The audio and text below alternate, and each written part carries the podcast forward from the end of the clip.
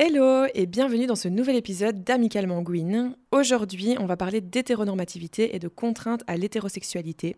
C'est un sujet qu'on aborde assez peu, je trouve, dans la vie de tous les jours et pourtant ça a un énorme impact sur le vécu des personnes LGBTQIA.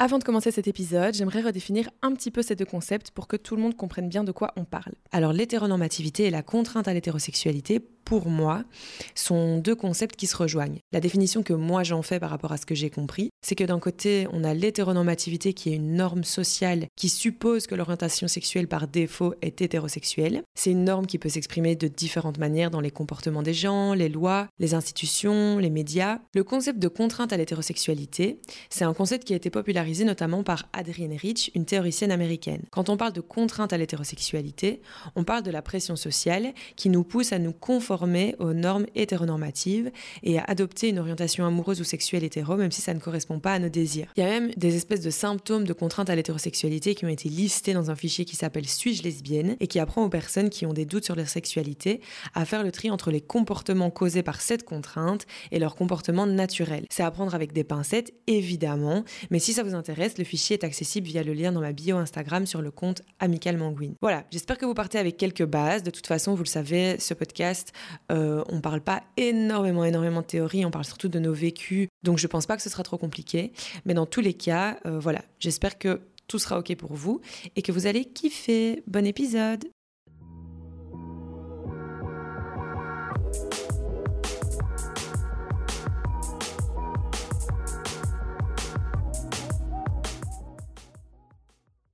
Alors pour cet épisode, on accueille Thelma, prof de français et nouvellement animatrice de La Part Belle, une émission de Radio Vacarme, euh, web radio queer et féministe sur laquelle est diffusé notre podcast. Bonjour, avec ma super voix Et on accueille également Marion, responsable d'un resto à Bruxelles, euh, rugby woman et militante engagée au quotidien. Salut Je suis vraiment hyper contente de parler de ce sujet-là aujourd'hui.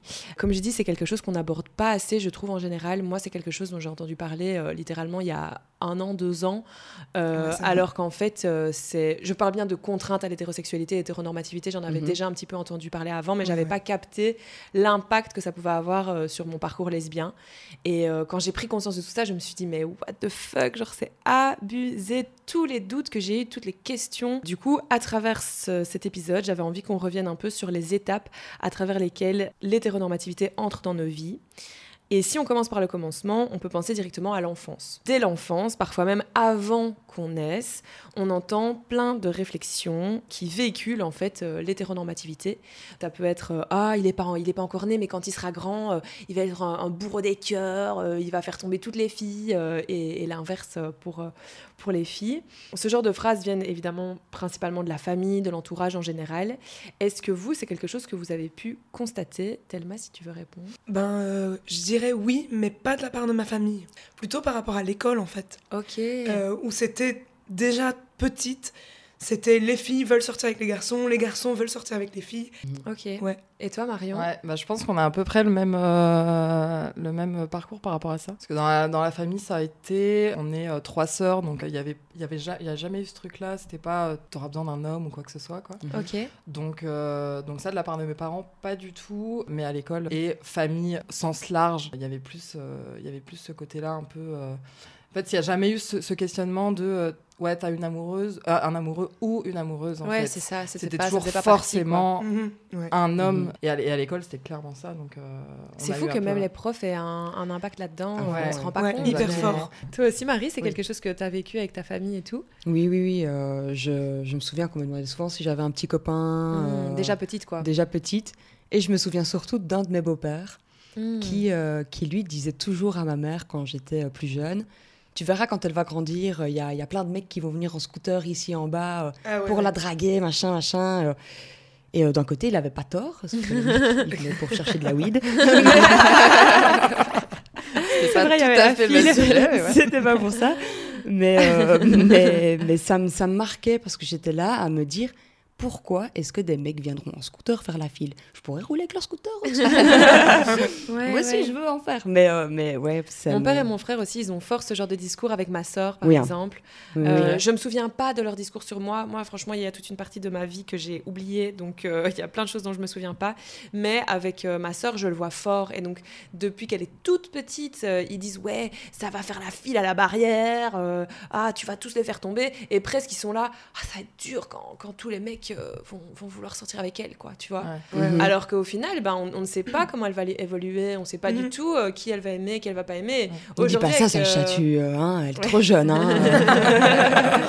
non mais c'est vrai, on ne sait jamais comment les gens vont évoluer et du coup, ben, je trouve qu'aujourd'hui, tu vois, avec les, les connaissances que, que j'ai, la, la façon dont moi, ma vie a tourné, ben, quand je, quand je vois ça, je me dis, mais arrêtez quoi, on, on ne sait pas. Et Mhm. presque, tu as l'impression que si tu dis ça, on va te dire, ah toi, tu veux vraiment que tout le monde soit lesbienne? Mais non, pas du tout, mais c'est juste que on pourrait juste ne pas genrer, ne, Ouais. pas, ne pas dire, Ne pas Ah bah, partir du principe qu'elle sera c'est hétéro. ça. Et puis aussi, il y a des personnes qui sont asexuelles et qui ont, Ouais, ou aromantiques Bah, et qui bien ont même pas envie de, de relationner Mhm. avec des gens. Donc je trouve ça hyper euh, malsain. Et après, on va dire, tu vois, que c'est les drag shows et les trucs comme ça qui, qui font du mal aux enfants, alors que tu as toute leur famille qui est là autour d'eux à dire Ah, bah, tu vas sûrement sortir avec celui-là. Il y aura la file de plein de mecs qui vont trop vouloir euh, faire des trucs avec toi. Mais ouais. C'est délicat. Hein Mais je trouve que ça coince aussi. Parce que quand on te demande plein de fois, mais du coup, t'as un amoureux. Quand t'as une Ouais. amoureuse, t'es là, oh, comment je vais le dire? Mhm. Comment je vais dire. Euh, En fait, c'est une amoureuse. Et Ouais. du coup, ça coince. Parce qu'il n'y a pas cette possibilité Ouais, à fond. dans la question. On dit pas t'as un amoureux ou une amoureuse ou, Ouais. ou est-ce que tu as quelqu'un? On dit est-ce que t'as un amoureux? T'es là, oh yo, comment je vais faire? Mais ouais. Ouais, c'est ça. Parce que Et ça devrait venir des parents. Enfin, c'est super violent de faire un coming out. Et en fait, ça serait, je pense, aux parents de t'aider à faire ton coming out. Mais Ouais, du coup, tout qui à est, fait. que- qui est pas ce truc-là de coming out. C'est ça. Ouais, bah, c'est ça que je voulais vous demander c'est- euh, si chez vous, justement dans votre famille, il y avait une place pour cette non-conformité, on va dire, ou pas du tout. euh. C'était pas tout le temps, mais on m'avait quand même dit, ma mère et mon père, c'était oui, quand tu nous ramèneras un amoureux ou une amoureuse, Ok. ce que j'aimais pas du tout pour le coup. Ah ouais. Et j'étais là, mais c'est bon, je suis pas lesbienne en fait. si savais, salut Mais, euh, mais, euh, mais oui, en fait, sur le moment, j'aimais pas parce qu'ils me l'ont dit, pas tous les jours, mais plusieurs fois. Et ça m'énervait hyper fort qu'on me dise un amoureux, une amoureuse. J'étais là, non, mais c'est bon. et en fait, Mais pas du tout. euh. mais oui, et en fait, c'était même l'inverse. Ça me gênait très très fort qu'on puisse. euh, Imaginer, Oui, c'est euh, ça. projeter Et ça sur et- toi. Oui, c'est ça. Parce que j'étais très gênée, je pense que même moi, j'avais rien compris du Mhm. tout. Pas parce que je me disais, oh mon dieu, ils m'ont percé à jour, mais parce que je me disais, mais non, pas du tout, n'importe quoi. Ouais, ouais, Et comme c'était une image qu'on me renvoyait, on me traitait de lesbienne à l'école quand j'étais toute petite, parce que j'étais ce qu'on appelle garçon manqué, magnifiquement garçon manqué. J'avais des Mhm. copains garçons, j'aimais pas trop les filles. Et du coup, on me disait, ouais, de toute façon, toi, t'es lesbienne, j'avais déjà les Ah cheveux courts. Et ouais, et du coup, je trouvais ça hyper violent et j'aimais pas du tout. Qu'on puisse euh, Mhm. supposer que je sois lesbienne, j'étais là, non, pas du tout, j'aurais un amoureux, comme les gens normaux. Ouais, ouais. Je vais être euh, une femme normale avec un amoureux et des enfants. Mais c'est super intéressant parce que Ah, finalement, euh, même s'il y a cette non-conformité dans, dans, dans la question qu'on te pose, finalement, l'hétéronormativité, elle est déjà Oui. tellement autour de toi que rien que parce qu'on te pose cette question, ça, ça, ça, ça crée déjà quelque chose chez toi de, de rejet un peu de Oui. mais pas du tout, Ouais. euh, je suis tout à fait normale, Ouais, je suis hétéro-normale. Oui. Je suis pas lesbienne du tout. J'ai rien contre les lesbiennes, mais pas moi. Quoi. Ouais, Vraiment, ça, maman, ça. papa, je vous promets, ça n'arrivera jamais. Bon. Raté. Bah ouais, surtout que ça dépend un peu de ton caractère aussi, parce que enfin, moi je sais que j'avais un caractère hyper introverti et tout, et en fait il Mm. fallait que je rentre dans le moule parce qu'en fait il fallait pas qu'on me remarque quoi. Et j'avais Mm. déjà ce côté un peu vestimentairement parlant assez masculin, tu vois. Mm. Donc le garçon manqué ça a été toute ma vie, mais en fait je me suis rendu compte que plus tard que ça m'avait impacté, Ah tu ouais. vois. Mhm. Et moi, j'avais dans ma famille, il n'y avait aucune place pour la non-conformité, genre Ah, aucune, parce que déjà, on parlait pas forcément de sexualité, Mhm. on parlait pas de toutes les possibilités qu'il y avait. Pourtant, euh, j'ai des parents qui disent beaucoup, qui sont hyper militants, hyper engagés politiquement, tu vois.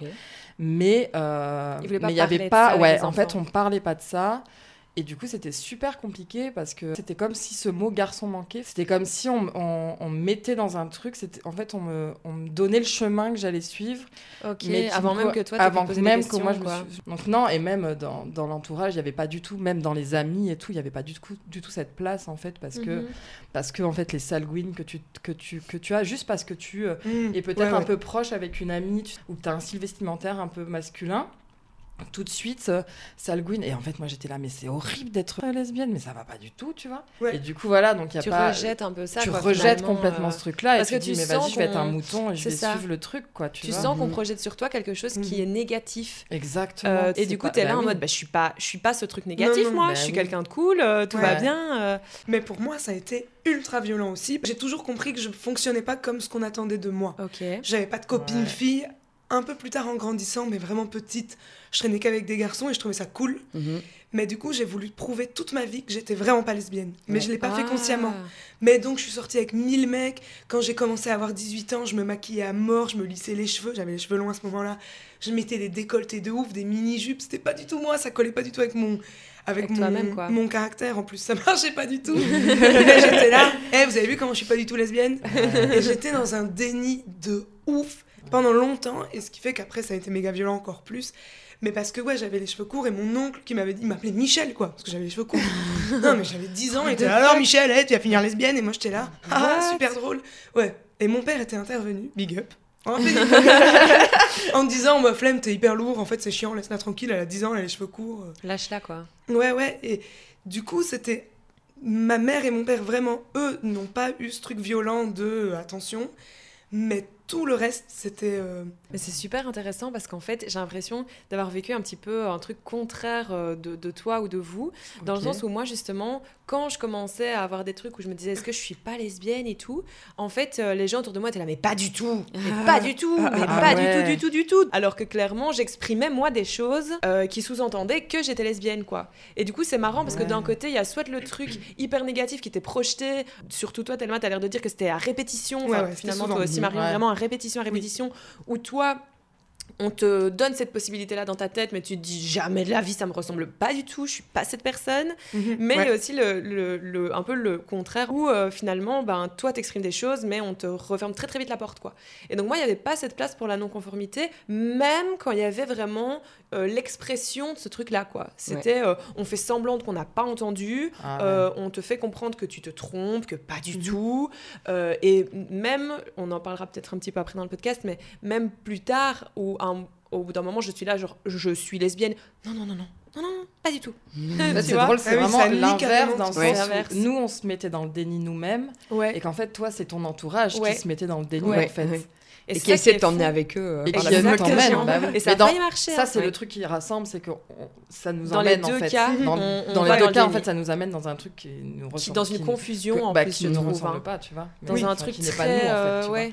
Je trouve que c'est très, c'est c'est un truc hyper, euh, je, je sais pas si je, je vais employer ce terme à bon escient, mais je veux dire euh, dichotomique quoi, où t'as vraiment, d'un côté il y a le truc dans ta tête, Ouais. et d'un côté il y a les gens dehors, Ouais. et dans, dans tous les cas genre ça, ça se mélange, c'est confus, c'est horrible. Toi Marie, est-ce que t'as eu ça un peu aussi euh, il y avait une la parle. non-conformité ou pas? Oui et non, dans le sens où chez moi, enfin dans, le- dans le modèle chez moi, il n'y a pas grand-chose de conforme de base, entre guillemets. Donc je pense que c'est pas ça qui allait dénoter vraiment, mais il y avait aussi beaucoup de moqueries et de trucs un peu où on allait se moquer des lesbiennes et, et- et se moquer un peu de tout ça. Mais moi, chez moi, depuis que je suis toute petite, on, on me dit que je suis un garçon manqué aussi, donc ça me Mhm. parle énormément. Mais on m'a jamais euh, dit t'es lesbienne. Chez moi, c'était euh, t'es trans.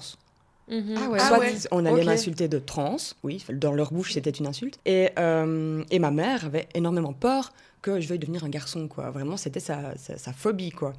Et donc, euh, moi, petite, ben, je réfléchissais pas trop, trop euh, à avec qui je voulais relationner ou pas, et on me le plaquait pas, donc c'était pas trop là. Mais moi, ça- c'était plutôt sur, euh, sur mon expression de genre, où là, je sentais que euh, si je m'habillais comme je voulais, ça, ça, ça, ça posait problème, quoi. Ouais, ouais. Et donc plus tard, ça a fait que je suis devenue plus féminine, comme tu l'expliquais, Ouais, maquillage, Ouais. robe et tout, où euh, ça me rendait super mal quand je me regardais dans le miroir. Mais je voyais que ça plaisait autour. Et donc je me sentais un peu obligée de, de performer en fait euh, Mhm. la féminité, euh, le, le peu que je pouvais, le, le peu, de- le peu que j'étais capable. capable, ouais. Ouais. C'était, c'était très bizarre quoi, je me sentais vraiment... euh, Pas toi quoi. ouais. Mais justement, euh, après l'enfance, je trouve que à l'adolescence, ça se, ça se renforce. Moi, en tout cas, c'est l'impression que j'ai eue, que ça se renforçait. Déjà, il y a ça quand t'es petit, dans la cour Mhm. d'école et tout ça. Mais euh, après, je pense que l'adolescence, c'est le moment où on considère que tu vas commencer à relationner avec d'autres personnes qui sont censées être euh, l'autre genre. Euh, si tant est qu'il y, y, en aurait deux, quoi, faudrait aller en face, quoi. c'est ça. Euh, et, Traverser la rue. Exactement. Du coup, comment est-ce que ça s'est passé pour vous et comment est-ce que cette hétéronormativité s'est montrée au moment euh, de l'adolescence euh, Marion, comment ça s'est passé pour toi? Bah, Moi, ça a été. Euh, je le vois maintenant comme hyper violent, mais en fait, mhm. à l'époque, ça l'était pas forcément. Mais tu vois, on parlait du fait de, de se féminiser, donc c'était carrément ça. Et en fait, en, faire trop dans les relations avec les hommes, quoi. Mhm. Et en fait, être dans un truc où en fait, tu. Je relate beaucoup. Ouais, mais c'est ça, tu as des périodes où tu couches avec des mecs et t'es là, mais, mais en fait, tu te poses même pas de questions, tu vois. Et te mettre en couple avec des hommes. Donc, moi, j'ai été en couple avec des hommes jusqu'à mes 22 ans, du coup, mais c'était des longues relations. Maintenant, je le vois comme une violence, en fait. mon mm. corps ne m'appartenait plus, en fait. Je suis trop d'accord avec toi. mon corps ne m'appartenait plus. Je le donnais à quelqu'un, mm-hmm. mais à quelqu'un qui se donnait du plaisir lui-même en fait tu vois. Mais moi j'avais absolument aucun plaisir. et du coup voilà c'est vraiment comme ça que ça, s'est fait et pendant longtemps. Pour moi c'était trop long tu vois. Ouais. on parlait même 22 ans c'est peut-être jeune tu vois pour faire un mais pour toi, out. mais en fait pour moi c'était euh, déjà trop long parce que, que parce que t'as eu euh, parce que t'as ce truc là avec euh, avec des hommes quoi. Mhm. mais tellement je pense que tu mais oui. c'est la même chose. Enfin c'est pas tout à fait la même chose. Mais moi j'étais vraiment dans le déni déni donc j'avais même jamais ressenti quelque chose pour une fille. Enfin je crois pas mais moi, ouais, c'est ça, en secondaire, quand tu grandis, l'objectif, c'est coucher avec un mec. Faire ta première fois. Moi, je galérais, j'avais zéro succès, oh. mais zéro. Mais on était là, oui, mais parce que t'es pas assez féminine, il faut que tu prennes soin de toi. Ça, c'est... Moi, j'étais là, putain, mais je prends soin de moi, je me douche, je change mes habits. je suis au top, moi. je, suis pas d'ex, quoi. Et euh, je comprenais pas trop, en fait, c'était se maquiller, euh, enfin, c'est ça, en fait, prendre soin de soi à cet âge-là, j'avais pas compris. Donc, je me suis dit, ok, chaude, je le fais. Et là, et là, je suis partie dans un truc, donc ce que je disais, où méga maquillage, machin, ma mère, elle me reconnaissait pas du tout. Elle était mais qu'est-ce que tu fais? Mais c'était vulgose, quoi. c'était vraiment too much. Mais je suis quand même sortie avec une fille quand j'avais, quoi, 17 ans. Oui. Mais je me suis jamais dit que j'étais lesbienne. À aucun moment, je me suis dit, oh, c'est marrant, c'est une expérience, c'est fun, euh, et c'est tout. Mais rien et j'ai mis sous le tapis. Et après, voilà, comme Marion, et j'ai enchaîné les mecs, mais vraiment beaucoup. Mais j'étais là, sûre de moi, quoi. Je me suis même jamais posé de questions. J'étais là, hop là, on y va. Mais ça durait jamais. Mm. Ça a duré deux semaines, quoi, max. Mm, mm, j'étais là, oh là, c'est nul. chiant. ouais, c'est vraiment nul. Et j'étais vraiment, pareil, comme tu disais, Marie, dans une performance de ma féminité. Mm-hmm. dire, je suis une meuf hétéro normale, trop stylée. Euh, j'ai zéro problème dans ma vie. Ouais, je suis sortie avec une meuf, c'était marrant. Ça m'est arrivé quelques fois d'avoir des crushs après en grandissant, mais je ne les ai même pas. J'ai même pas fait attention. Mhm. C'est beaucoup plus tard, quand j'en parlais avec ma psy, parce que j'avais un crush sur une meuf il y a pas longtemps, et, et elle me dit c'est la première fois. Je dis ouais, ouais, c'est la première fois. Enfin, non, une fois en secondaire. Oui, et puis il y a eu elle, elle, elle. En fait, elle me dit ah, c'est pas du tout la première fois. Je dis ah ouais, putain, c'est pas du tout la première fois. et, et, là, je me suis dit mais qu'est-ce que j'ai fait? Et c'était dans le déni, pareil, de dire ok, je suis ça. Et être stylé, c'est relationner avec des mecs, avec plein de mecs, c'est être une meuf normale, stylée, qui a du succès. Et, euh, et, voilà. Moi, je faisais des concours avec une amie, on allait en boîte, celle qui embrassait le plus de mecs de la soirée. quoi. Et on était là, on comptait, mais c'était. mais non, mais vraiment, on se dit, mais, mais, mais c'était vraiment bizarre. C'était vraiment. Euh, moi, j'ai l'impression que j'essayais de me prouver, mais évidemment, je me le suis pas du tout dit mhm. à ce moment-là, mais que j'étais vraiment bien normale, parce que j'ai toujours été la lesbienne de la famille, alors que j'avais jamais dit que j'étais lesbienne, mais tout le monde avait l'air de décider que j'étais la lesbienne de la famille. Et en fait, c'est ouais, c'est méga violent comme. Euh, comme, comme euh, procédé quoi. Comme processus. Mais c'est marrant parce que encore une fois, je trouve que nos expériences sont un peu euh, inverses dans le sens où moi, enfin très jeune, j'ai eu genre plein de choses qui me faisaient dire euh, ok je suis attirée par les meufs genre j'ai pas trop le choix que de m'en rendre compte. Et après j'ai rencontré une première meuf avec qui j'ai été euh, très rapidement et puis mariée. On a été ensemble puis on s'est séparés. Et là c'est à ce moment là moi que mhm. j'ai fait le, déni de tout ce qui hmm. s'était passé avant. Thérapie de conversion. Ah ouais, euh, ah ouais mais vraiment une auto-thérapie de conversion avec l'aide de quelques personnes de mon entourage. ouais, pas seule hein. voilà, pas tout à fait seule. Et là en fait ouais pendant la période où ça s'est fini avec Marie je, je me souviens de j'ai des photos en tête où je suis avec euh, mes potes et tout, c'était que des meufs euh, qui étaient hyper en mode on sort avec des mecs et tout. Et donc j'étais là, ouais, pareil. Et donc vraiment, comme tu disais, je m'habillais avec genre euh, des barésies, des trucs hyper courts et tout. Je mhm. n'ai rien contre les barésies et les trucs courts, mais sur moi, vraiment, ça allait pas du tout. Mais je pense que certaines personnes de ma famille préféraient que je fasse ça Que plutôt avec que moi. je sois lesbienne en fait. Ah ouais. Et donc je me suis retrouvée dans des trucs très bizarres, à, à sortir avec plein de mecs, à coucher avec plein de mecs, à avoir des plans cul. Alors que moi, une, une relation sexuelle avec un gars, il ne se passe, je n'ai pas de plaisir. Je suis, il ne se passe rien du tout quoi. J'attends bah oui, que ça se ouais. finisse. Je bah regarde ouais, le ouais, plafond, ouais. je Bah me oui. dis bon bah pff, Ouais. ok bah dis- dis-moi quand c'est fini. Hein. Si ça peut durer deux minutes, c'est super quoi. Comme ça après je me casse. Et Et donc trois ouais. cris et puis c'est Mais bon. ouais, exactement. C'est ça. T'en rajoutes. Bonne journée. Bonne journée, monsieur. Mais ouais. Et finalement, en fait, je pense que je me sentais presque plus à l'aise dans des plans cul où finalement il fallait pas que je me les tape toute la journée, il fallait pas, euh, tu vois, trop parler et tout. Il y avait une Ouais. distance, tu vois, émotionnelle, euh, plutôt que d'être euh, dans des relations où là, franchement, si j'étais dans une relation où on échangeait des choses au bout d'une semaine, je pense que le plus que j'ai tenu, c'est trois semaines, un mois.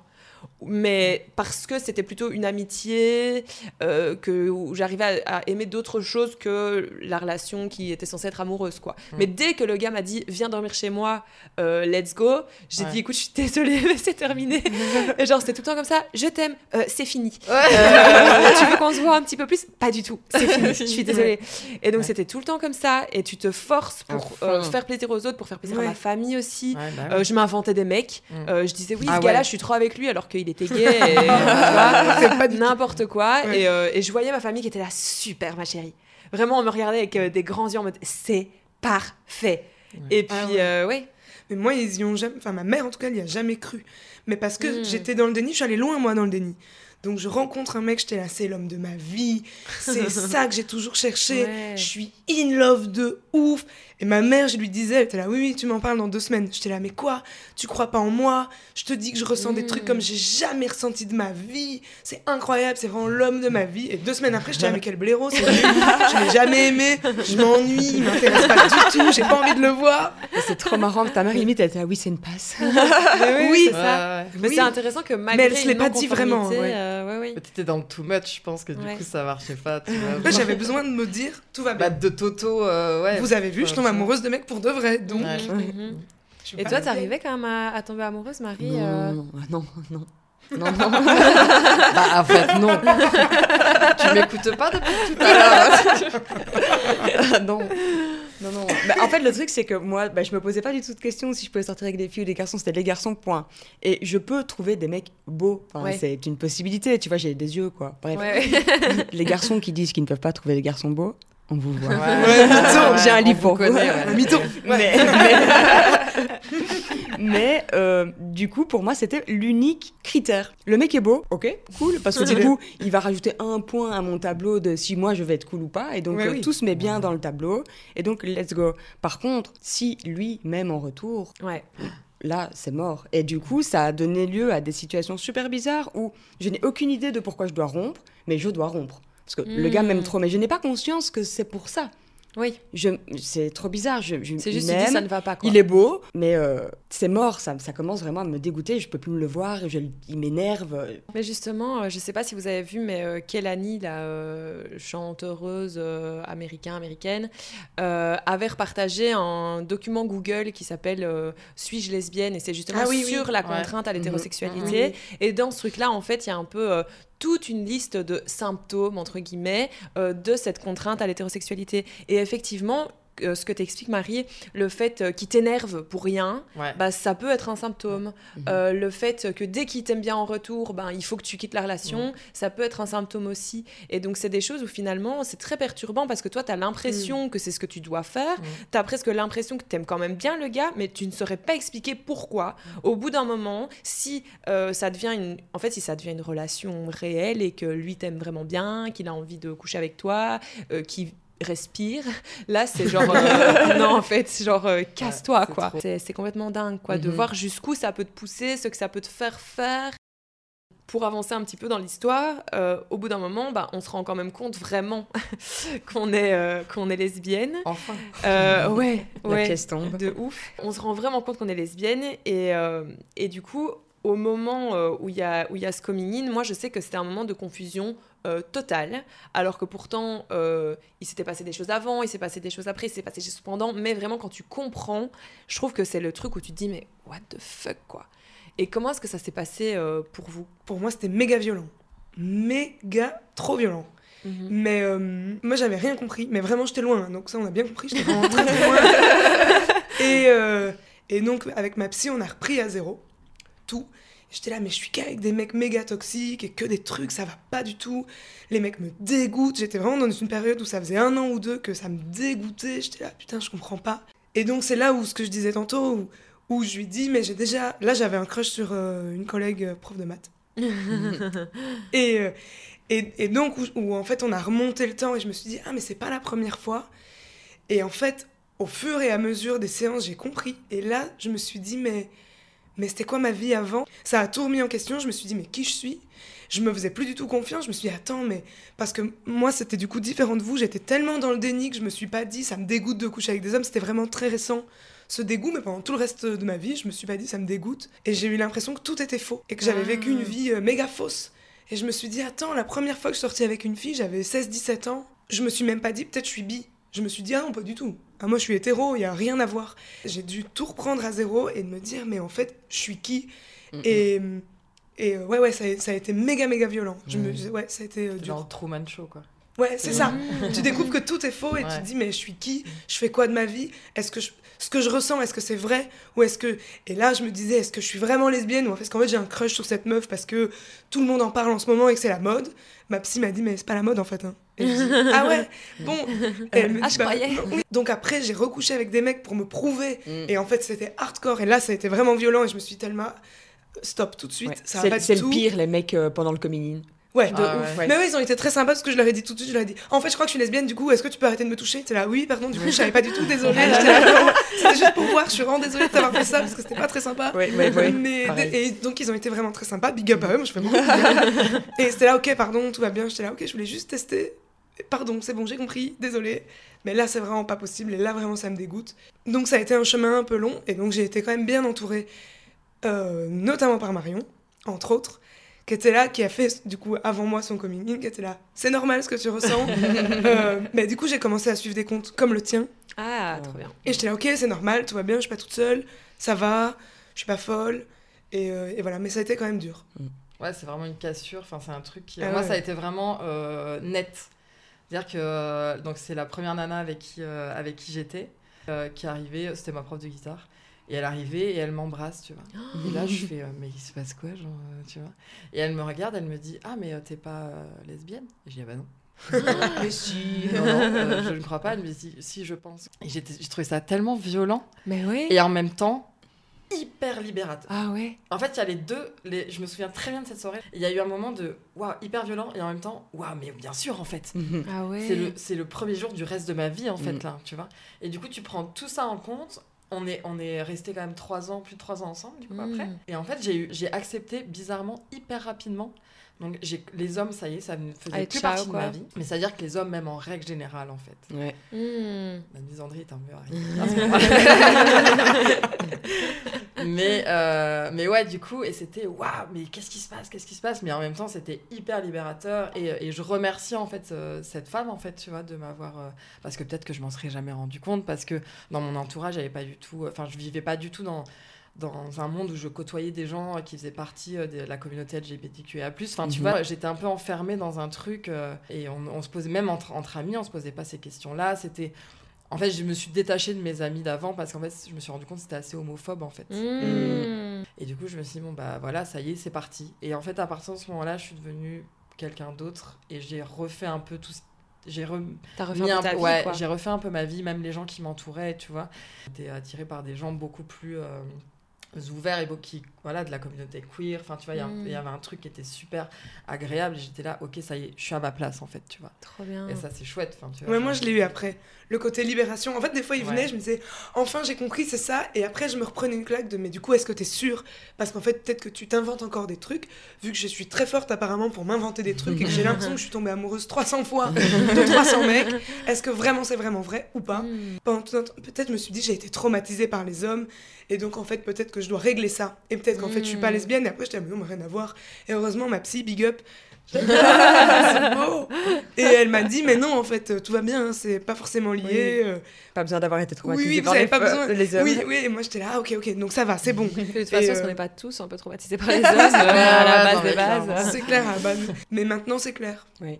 Mais de toute façon, euh, on... c'est marrant parce que j'ai ressenti un peu la même chose que toi à certains moments, ce truc de pression et de se dire mais dans quelle euh, case je rentre Euh, Mhm. Attends, je Ouais, comprends oui, pas, oui. je suis dans quelle case? Alors que finalement, il y a aussi ce truc où j'ai appris beaucoup plus tard à lâcher prise et à me dire mais en fait, euh, je m'en fous. Je vous ai expliqué, mon parcours il est un peu spécifique et moi j'ai vraiment eu un éveil lesbien euh, très tôt, très naturel, très ah bah j'adore, c'est super. Et puis la claque de Un l'hétéronormativité. endormissement hétéro. Ouais, qui vient derrière et un peu ce truc de, de, de conversion. En fait, non, il faut pas que tu sois comme ça, il faut que tu sois autrement Mais que... tu devrais filer le contact parce qu'ils sont bons hein, chez toi.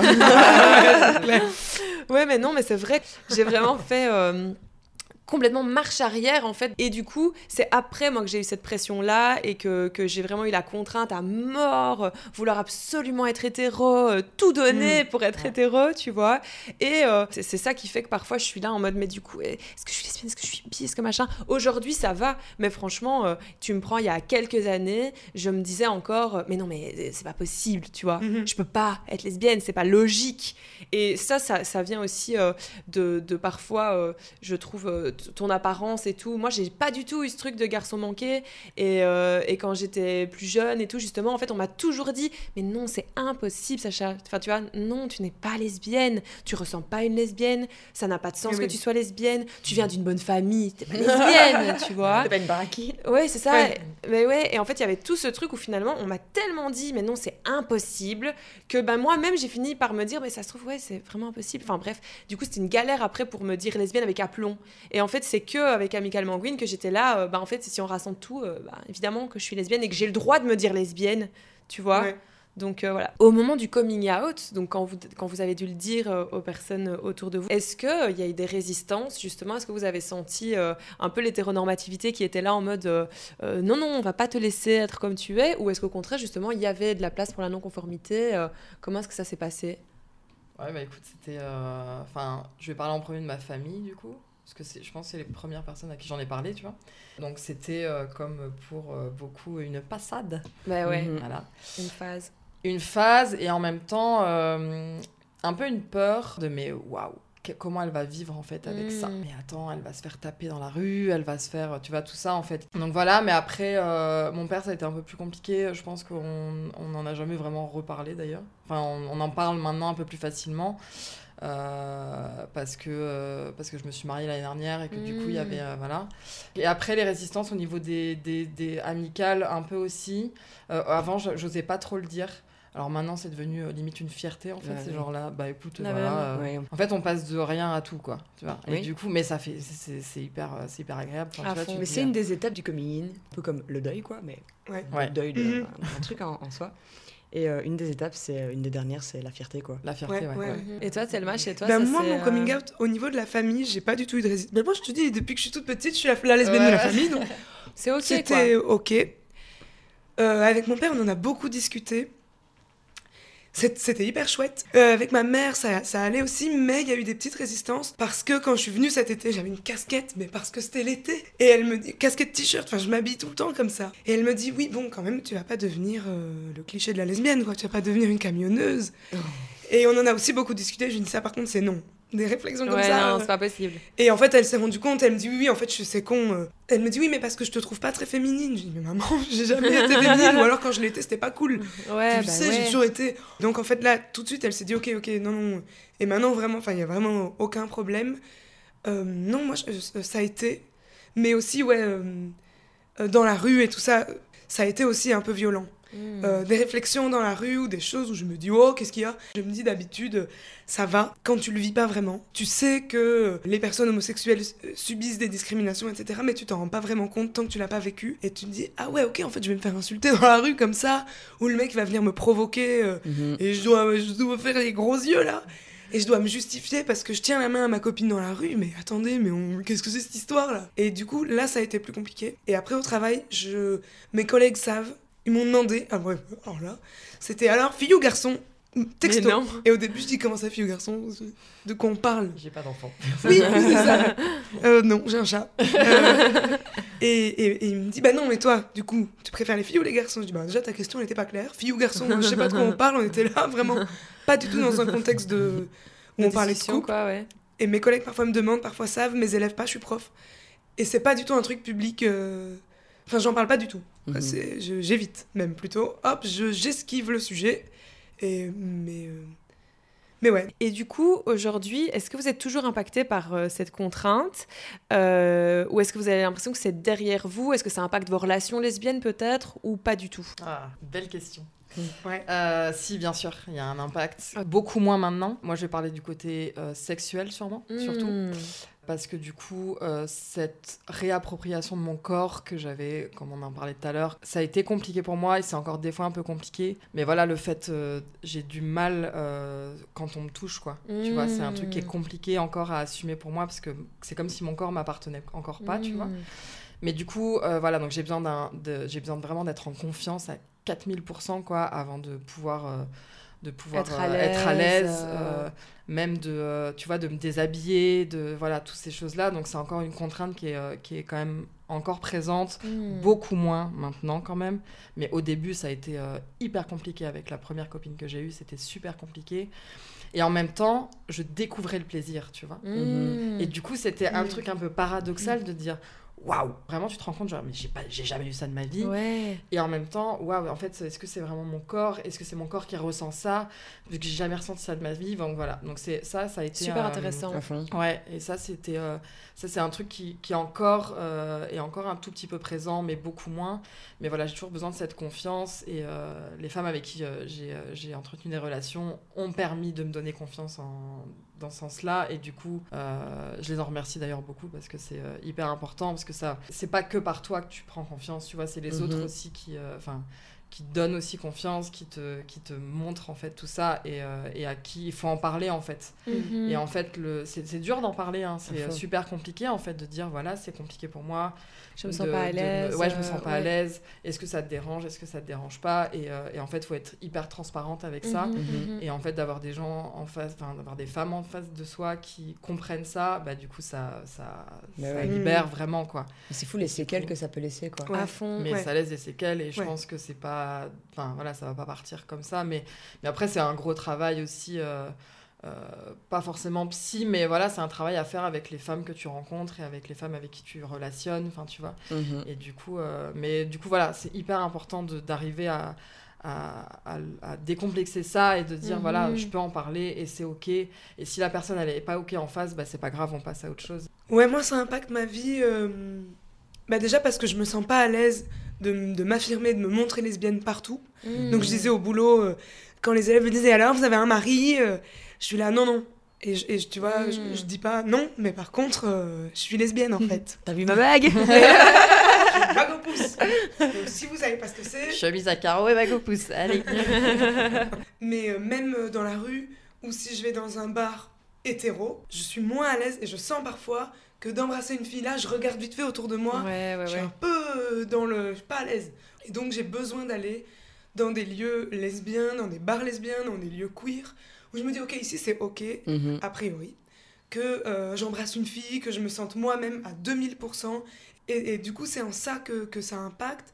Et encore des gens que je connais pas ou que je croise qui me demandent si j'ai un mec, et où tu, où tu dois à chaque fois refaire le truc. Non, par contre, j'ai une copine. Ouais, Ouais, mais ça, ouais, c'est à vie, dis- hein. Ouais, c'est ça. Ah bah, ça, et en fait, fait il y a trois semaines. Ouais, ouais. ouais, c'est ça. Et en fait, je trouve que c'est toujours violent de ramener que t'es pas dans la norme quand même. Mhm. Personnellement, ça m'a hyper fort impacté dans, dans mes relations. euh, même encore dans la, enfin, dans la relation Récemment, avec entre Marie, même encore euh, de manière plutôt récente, où en fait, euh, pendant super longtemps, dans ma tête, je me disais non mais je vais finir avec un mec, tu Ah. vois Mmh. Genre non mais genre c'est il y a pas d'autre issue. Donc là, je suis lesbienne, mais genre tôt ou tard, il va y avoir un truc qui va se passer et euh, en fait, je vais peut-être euh, peut-être que Ouais. je sais pas, peut-être je vais rencontrer un gars et là pouf, je serai plus lesbienne, tu vois. Ouais. Et genre, c'est c'est pas comme ça que ça se passe, Non. tu vois. C'est pas comme ça que ça se passe. Et il m'a fallu du temps avant de, de, de me rendre compte qu'en fait, euh, bah non. Euh, il n'y avait pas de mec qui m'attendait quelque part euh, pour me changer, que ben, j'étais très heureuse euh, dans ma relation. Et en fait, je le savais que j'étais heureuse dans ma relation, mais je me disais quand même, c'est pas logique, tu vois. C'est vraiment ce truc-là où dans ma tête, j'étais là en mode, mais ça n'a pas de sens. Tôt ou tard, les choses feront sens. Je vois pas d'autres possibilités. Moi, c'est vraiment à travers l'histoire et la culture lesbienne que j'ai réussi à me sentir bien avec ça. Et euh, c'est vraiment grâce à mon mémoire, grâce à Amical, Amical Manguine et tout, euh, le fait de me rendre compte qu'en fait, c'est pas nouveau du tout, euh, que les lesbiennes, mhm. elles sont là depuis le jour 1 de, de, de, de l'humanité, quoi. Et qu'en fait, bah, justement, cette hétéronormativité, c'est une construction, que le genre, c'est une construction, que tout ça sont des constructions, et qu'en fait, c'est pas du neutre, en fait. C'est mhm. pas du neutre. Les gens considèrent que c'est du neutre, mais c'en est pas. Et, et c'est quand tu comprends ça que tu te dis, mais en fait wow, genre je me fous trop la pression pour un truc qui n'a pas de sens, qui a été décidé par des vieux types euh, il y a très longtemps pour euh, servir leur propre intérêt, pour contrôler le plaisir des gens, pour contrôler la population, en fait, tout simplement, pour contrôler les femmes, les minorités de genre. En fait, toute cette hétéronormativité euh, ou cette binarité de, genre et tout, c'est que des trucs qui ont été faits pour contrôler, tu vois. C'est pas du tout des trucs naturels, par essence, genre. Et c'est quand tu lâches un peu ce truc essentialiste, en fait, et que tu te rends compte qu'en fait, non, mais ça n'a rien à voir, que, euh, enfin moi en tout cas, c'est ça qui m'a permis de me sentir mieux, euh, apprendre des histoires de lesbiennes euh, au XVIe siècle qui s'enfuient ensemble, exactement comme je le faisais avec Marie, tu vois, qui faisaient le mur et tout, avec leurs robes, leurs chiens, leur et leurs carabines, et leurs carabines, tu vois. Et, et, du coup, moi, c'est ça qui m'a vraiment aidé, qui m'a fait me dire, ok, en fait, déjà, premièrement, on s'en fout. Euh, chaque personne est qui elle est, tout ça, c'est des constructions. Et, euh, et c'est comme ça, je trouve que ça aide. Mais du coup, ouais, ça avait quand même un impact, euh, je trouve, dans, dans, ma relation avec, avec Marie. Mhm. Après voilà, c'était plus un, c'était plus dans ma tête que vraiment dans notre relation. Mais moi, c'était très très confus quoi. Et maintenant, du coup, c'est plus. Euh, ah non, maintenant, ça n'allait plus, ouais, du plus, du tout. Ah non, non, non, maintenant, je... en fait, j'en ai rien à foutre. Et c'est ça que vraiment, je, je suis très à l'aise avec euh, mon, mon, lesbianisme. Je, ouais, vraiment, toute cette déconstruction, en fait, euh, et ces, ces, connaissances, finalement, historiques, culturelles, bah, ça me permet d'en avoir rien à foutre, quoi.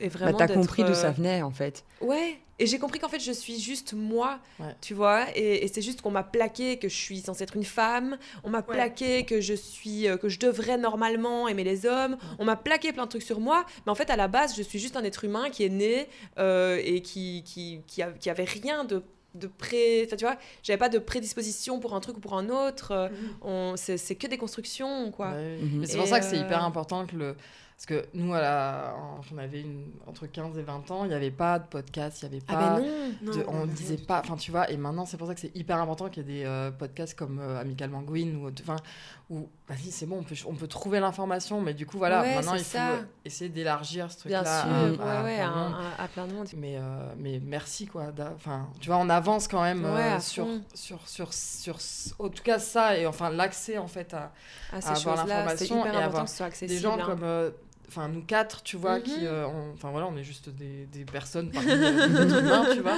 Et du coup de pouvoir parler de ça mais hyper simplement ouais, enfin tu vois. Et de livrer un peu ta façon d'avoir mhm. euh, vu les bah choses. En plus c'est intéressant parce que tout on a un parcours parfois similaire parfois différent. euh, des étapes assez différentes et tout. Et, et c'est super important.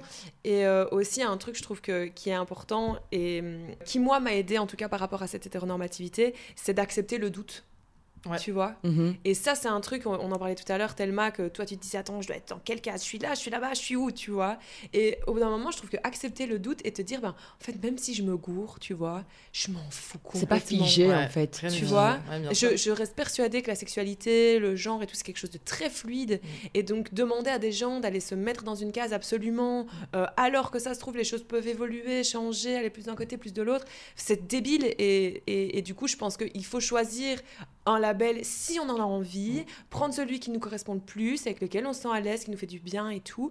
Le reste, euh, bah, chacun réinvente ça. Bah, mhm. Chacun se réinvente quoi. Ça.